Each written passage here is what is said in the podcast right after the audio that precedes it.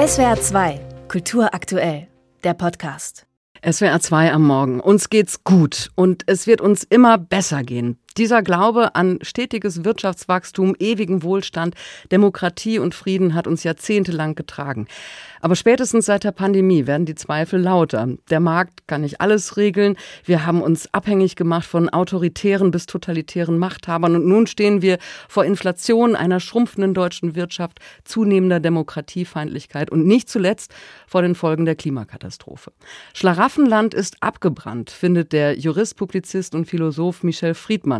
Und so hat er auch sein neues Buch genannt, mit dem er zu einem engagierten Handeln aufrufen möchte. Michel Friedmann, schönen guten Morgen. Einen wunderschönen guten Morgen. Sie sind kein Schlaraffel, sagen Sie. Was ist denn ein Schlaraffel und warum zählen Sie sich selbst nicht dazu? Also ein Schlaraffel ist im Prinzip ein Mensch, der beispielsweise egoistisch ist und nur an sich denkt und glaubt, Hauptsache mir geht es gut und dabei vergisst, dass es einem Ich nur gut geht, wenn es auch dem Wir gut geht. Ein Schlaraffel ist ein Mensch, der außerordentlich materiell denkt und die einzige Werteskala seines Erfolges ist, ich habe noch mehr Geld verdient. Und übrigens müssen wir da nicht über die Millionäre oder die Milliardäre reden, sondern die Idee ist einfach, ich verdiene jedes Jahr mehr und damit kann ich konsumieren. Und indem ich konsumiere, bin ich glücklich, definiere mich. Also die Frage, die man gerne früher gestellt hat, was bist du, wird heute ersetzt, äh, mhm. bei vielen jedenfalls, wie viel hast du? Ein Schlaraffel ist ein Mensch, der die Demokratie eher gleichgültig sieht.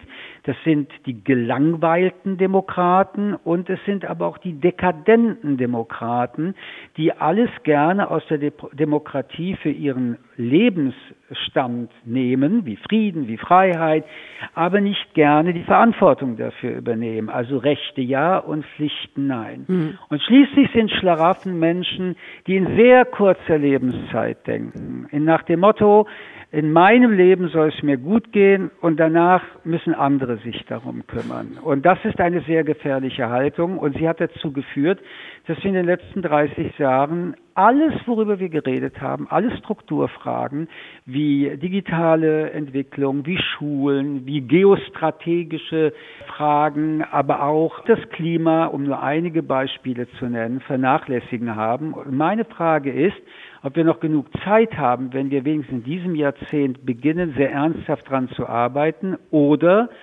und das wäre dann nicht in Schlaraffenland brennt es, sondern es wird abgebrannt sein, wie wenn wir es nicht schaffen, ein Land und vielleicht als EU auch eine Gruppe äh, sein werden, die in einem bemitleidenden, mittelmäßigen äh, Wahrnehmungskorridor ihre Zukunft Herr Friedmann, aber ich denke, dass jetzt viele sagen, nee, also ein Schlaraffel bin auch ich nicht. Ähm Dabei machen wir, glaube ich, die Augen davor zu, dass wir vielleicht doch dazugehören, weil wir uns belügen, wir betäuben uns mit Konsum.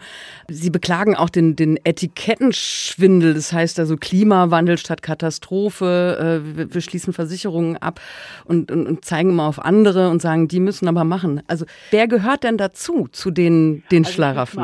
Ich will es mal anders erklären, wenn ich sagen darf. Wer nicht zu den Schlaraffen gehört, das sind mindestens 20 Prozent unserer Bevölkerung, denen es schlecht geht. Schlecht gehen bedeutet, trotz Arbeit nicht am Monatsende über die Runden kommen, auf Sozialstaatstransfers angewiesen sind. Und ich will es nochmal sagen, nicht weil sie sie ausnutzen, sondern weil ihre Lebensumstände danach sind. Nicht Schlaraffen sind die vielen armen Menschen. Und dazu gehören ja auch die Kinder. Und deswegen beklage ich in diesem Buch die Vernachlässigung unseres Schulsystems seit drei Jahrzehnten. Ich meine, ich war Schulsprecher vor fünf Jahrzehnten und hatten schon dieselben Themen wie vor drei Jahrzehnten und leider auch wieder wie heute.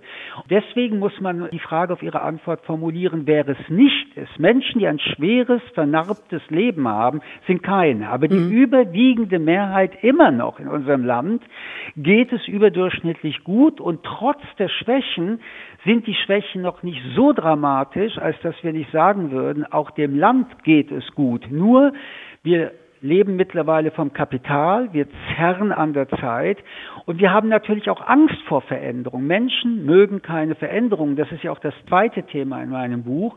Wir hängen an dem, was wir haben. Mhm. Wir wollen, dass sich die Dinge nicht verändern und wir haben das zu Perfektion gebracht und haben damit aber die Angst nicht in konstruktive Furcht umgewandelt und gesagt, ja, was können wir denn rational, was können wir denn argumentativ tun und sind mittlerweile, weil wir gezwungen werden, was zu tun und weil wir die Angst nicht gelernt haben zu nutzen, sofort, wenn die Angst kommt, panisch, wir sind nur noch emotional, kriegen sehr schnell einen Muskelkater, wenn es um Lösungen gibt, die auch Verzicht bedeuten.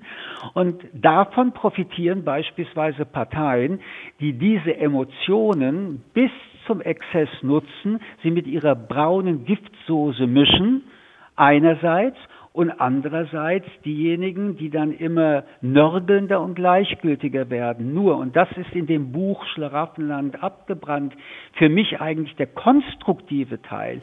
Wenn die Diagnosen stimmen sollten, ändert es nichts daran, dass wir auch noch heute beginnen können, die Angst zurückzulehnen und uns nach vorne zu lehnen, indem wir handeln. Mhm. Wir wissen, was wir tun müssten. Wir wissen, es wird Verzicht sein.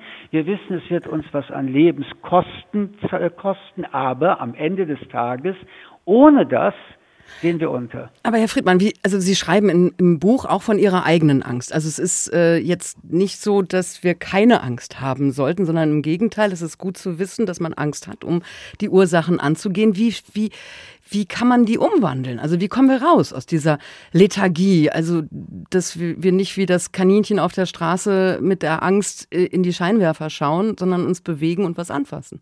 Sie haben vollkommen recht. Meine Lebenserfahrung ist vor Angst getränkt, vor allen Dingen von Menschen, die Menschen hassen. Das ist biografisch, das ist meine Arbeit, das ist mein Alltag. Aber wie komme ich aus der Angst raus? Indem ich mich ihr stelle. Sich der Angst zu stellen bedeutet, die emotionalen Anteile zurückzufahren und den Verstand wieder einzuklagen. Denn wenn man Angst hat, und das ist Biologie, das ist Natur, das ist Evolution, ist äh, das Großhirn ausgeschaltet. Wir schütten permanent dann äh, Stoffwechsel aus, die das Gehirn blockieren, weil es geht nur noch um Rette dein Leben. Die meisten Dinge, von denen wir heute Angst haben, haben aber mit Rette dein Leben nichts zu tun. Wir verhungern und verdursten nicht wie die Menschen der Sahara oder in Jemen. Und deswegen müssen wir lernen, wieder rational und vernünftig dann ein Problem zu analysieren, zu begründen und eine Therapie zu finden. Das ist doch die gesellschaftspolitische Tragödie der Angst, die wir jetzt erleben. Wir radikalisieren uns, wir polarisieren uns, wir emotionalisieren uns, wir monologisieren deswegen, weil zwar jeder eine Meinung hat, aber darunter kein Wissen und deswegen auch nicht mehr mit Argumenten arbeiten kann.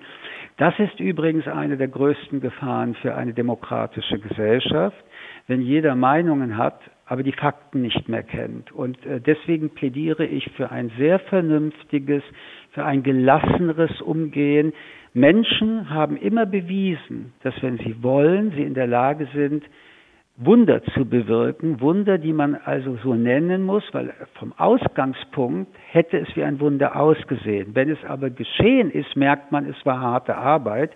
Und deswegen, solange ich, und ich tue es, an die menschliche Fähigkeit auch der Vernunft und des Erkennens glaube, habe ich dieses Buch deswegen geschrieben, weil ich der Meinung bin, noch können wir es, aber sollten wir uns noch mal ein Jahrzehnt der Angst gegenüber so verhalten und andererseits uns der Angst gegenüber so verschließen, dass wir glauben, dass wir im Schlaraffenland Hauptsache gut leben und materiell uns weiterentwickeln, dann wiederum wird es nicht nur dieses in Anführungsstrichen Wunder nicht geben, sondern wir werden der Mittelmäßigkeit und der Bedeutungslosigkeit als Land verfallen. Ein letztes, keine Überraschung. Auch da, wenn man ein bisschen nachdenkt, in der Geschichte sind schon viel wichtigere Länder als die Bundesrepublik zusammengebrochen. China, Athen, Rom, Weltmächte. Dann wird es diesmal die Europäische Union und Deutschland treffen. Muss aber nicht sein. Und das ist das, was das Buch sagen will. Ich bin ja auch froh, dass Sie Am Ende des Buches sagen Sie, seien skeptisch optimistisch. Das äh, nach all der Analyse im ja, Buch ähm, ja. doch auch ein erfreulicher ich, Schluss. Ja, aber darf ich Ihnen das wirklich zum Schluss auch nochmal sagen? Ich bin nicht hilflos und Sie auch nicht. Und wir leben in einem Land, das nach 1945 mit dem größten Zivilisationsbruch an einen Zweiten Weltkrieg, das es verantwortet hat, sich wieder aufgebaut hat. Mit Verlogenheit, mit Doppelmoral, mit Heuchelei. Aber schauen Sie sich das mal an. Wenn man aus diesen Trümmern das schafft, dann schaffen wir es heute erst recht. Schlaraffenland ist abgebrannt. So heißt das neue Buch von Michel Friedmann, erschienen im Berlin Verlag. Heute kommt es raus und wir haben darüber geredet. Herr Friedmann, vielen Dank dafür. Ich danke Ihnen. Einen schönen Tag. SWR 2 Kultur aktuell. Überall, wo es Podcasts gibt.